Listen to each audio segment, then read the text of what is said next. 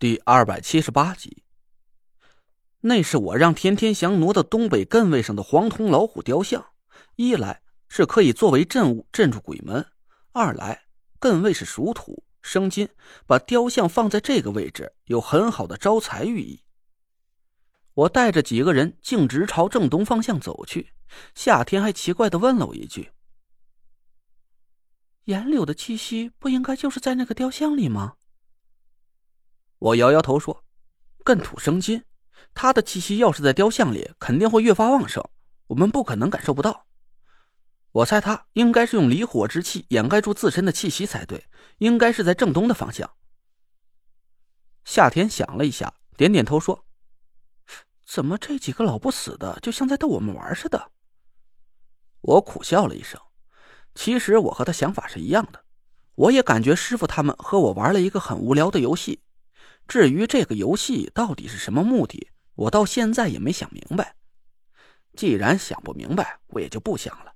反正师傅他们故意暴露自己的气息，不就是想让我发现吗？那我就把他们全都找出来再说。我倒是要看看中州五魁这几个老怪物葫芦里到底卖的什么药。果然，就和我猜测的一样，工地正东方向点着一个小火堆儿我一眼就看出这里有点古怪。现在这种季节，不开空调都有点过不下去。这么高的气温还点一堆火，而且现在是深更半夜的，工地上一个人影都没有。这个火难道会是五个负责运材的鬼在吃烧烤？我冷哼了一声，我走到火堆旁边说：“严前辈，就别和我开这种无聊的玩笑了，行不？出来吧。”我说完就退开几步，等着严柳现身。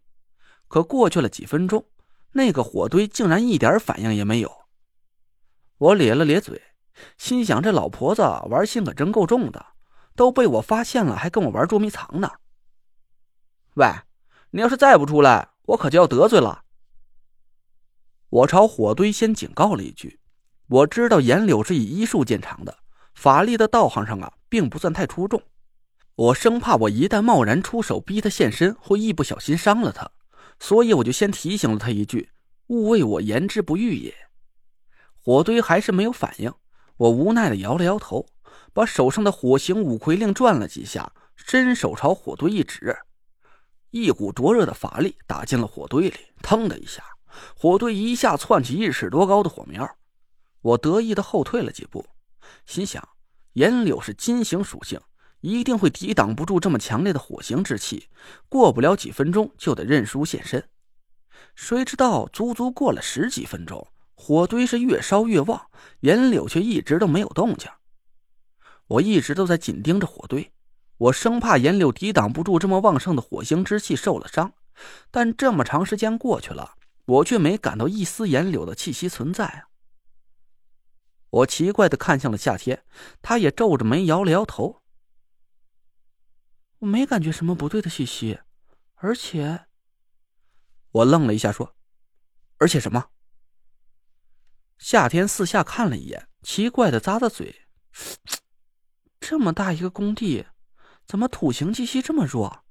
再说，这里不是有个五鬼台财风水局吗？我怎么一点也没感觉到阴气的存在呢？”夏天这么一说，我突然反应了过来，他的感觉就是比我敏锐。我进了工地大半天了，就没发现他说的这个问题。确实是如此，工地上的气息有点怪异，总感觉是少了点什么，就像是一道色香俱佳的菜，但吃到嘴里却寡淡的一点盐味都没有。我这才反应了过来，确实就和夏天说的一样，是少了一道土行之气。五鬼抬财局就是个典型的土行风水局。那五个鬼的核心位置就是中央蓄土，可这时候工地上的土星之气完全消失了。我脑子里迅速转了一下，釜底抽薪。我突然明白了这里的玄机：五谷台财局被严柳用封印给镇住了。跟上，正北方向！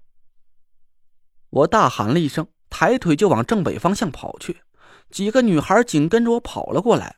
还没等我跑出几步，就在这个时候，轰的一下子，正北方向的地面突然发出了一阵巨响，工地上黑漆漆的，我什么也看不见，只能感觉有五道巨大的土星之力扑面而来。紧接着，我身后的火堆突然熄灭了，还没等我反应过来，右前方突然闪起两道耀眼的白光，嗖嗖，两道白光从铜像里飞了出来，越过我的头顶，朝北边迅速飞走了。赶紧跟上，车里汇合！我懊恼的大喊了一声，掉头又朝停车的方向跑了过去。我都快被气疯了，我又被颜流耍了。今天晚上这已经是第三次了。先是潘成和潘浩藏在湖底，用水汽掩盖住了火星气息。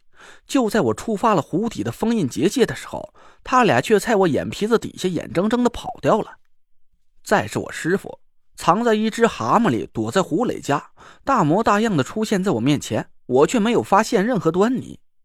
等我好不容易猜透了这里的玄机，去找他的时候，他却给我们玩了个不辞而别，就连胡磊钓鱼的地方。都是他用幻象制造出来的。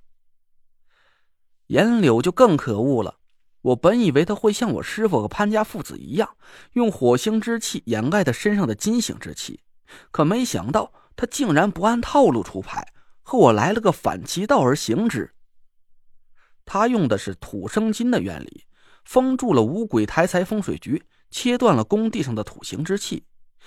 没有了土行之气的滋养，他身上的金行之气。竟然羚羊挂角，让我一点也没找到他的踪迹。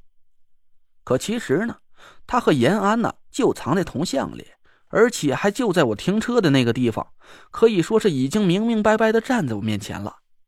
而我却自作聪明的选择了离火方位，又一次眼睁睁的看着严柳和延安消失在我面前。我臊的都想找个地缝钻进去了。估计延安那娘娘腔。这时候还不知道怎么嘲笑我蠢呢。几个女孩上了车，我开着车追出去几里地，那两道白光却不见了踪影。我把车停在路边待了半天，脑子里是乱哄哄的。大敌当前，关外熊家对中州五魁虎视眈眈。可就在这种紧要关头，五个老怪物却联手玩了我一把。这到底是为了个啥呀？我狠狠的一拳砸在方向盘上。过了半天，才觉得生疼生疼的，可又不好意思叫出声来，只能强忍着手上的疼痛，龇牙咧嘴的暗骂那几个老东西。不找了，爱咋咋地，走吃夜宵去。我没好气的吼了一声，掏出手机给张俊轩打了过去。张大哥，你和郭子在一块吃饭是吧？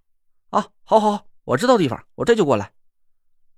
我挂了电话。按照张俊轩说的饭店赶了过去，刚停好车，就感觉饭店里情形有点不太对劲。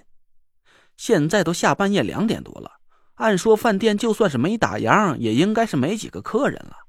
可饭店门口却满满当当挤了几十号人，都伸长脖子看着饭店里，还时不时爆发出一阵阵不怀好意的叫好声。